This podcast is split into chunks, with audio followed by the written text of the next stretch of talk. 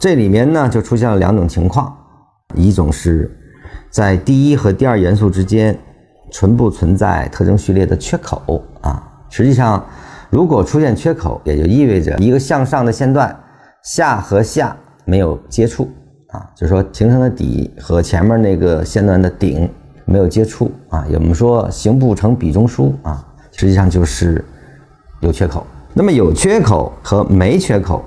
它是在线段判断的时候会出现一定的我们叫次序差别啊，实际上是没有差别的，唯一就是有次序差别啊。这里面次序差别是这样子的啊，如果在特征序列不存在缺口的情况下，那么该线段在该顶分的高点处结束，该高点就是该线段的终点啊。也就是说，顶分构筑的那个过程，它是个品字形嘛。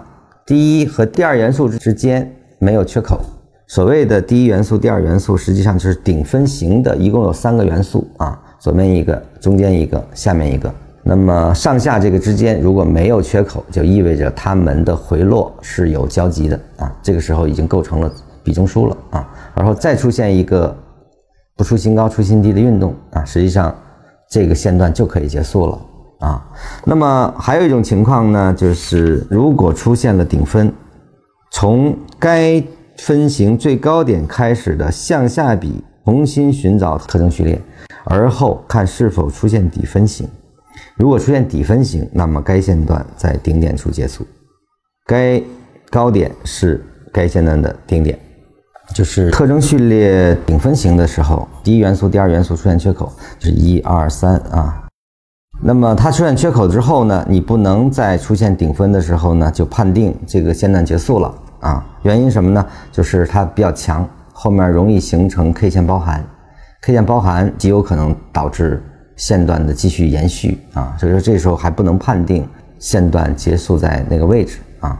那么什么时候才可以出现呢？就是出现了以顶分那根 K 线一个向下 K 线开始的时候，你要反向。就是又要用上来确定它的特征序列了。那么这个特征序列如果构成了底分，那么前线段结束。就是说，我们第一和第二元素之间如果存在缺口的情况下，你需要第三个线段已经出现，才可以判定前线段结束啊，是这个意思啊。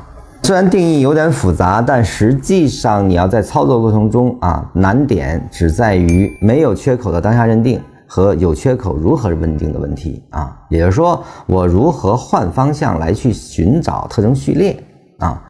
那么这个其实是比较简单的。比如说，一个向上的线段，我只看顶分型是否出现。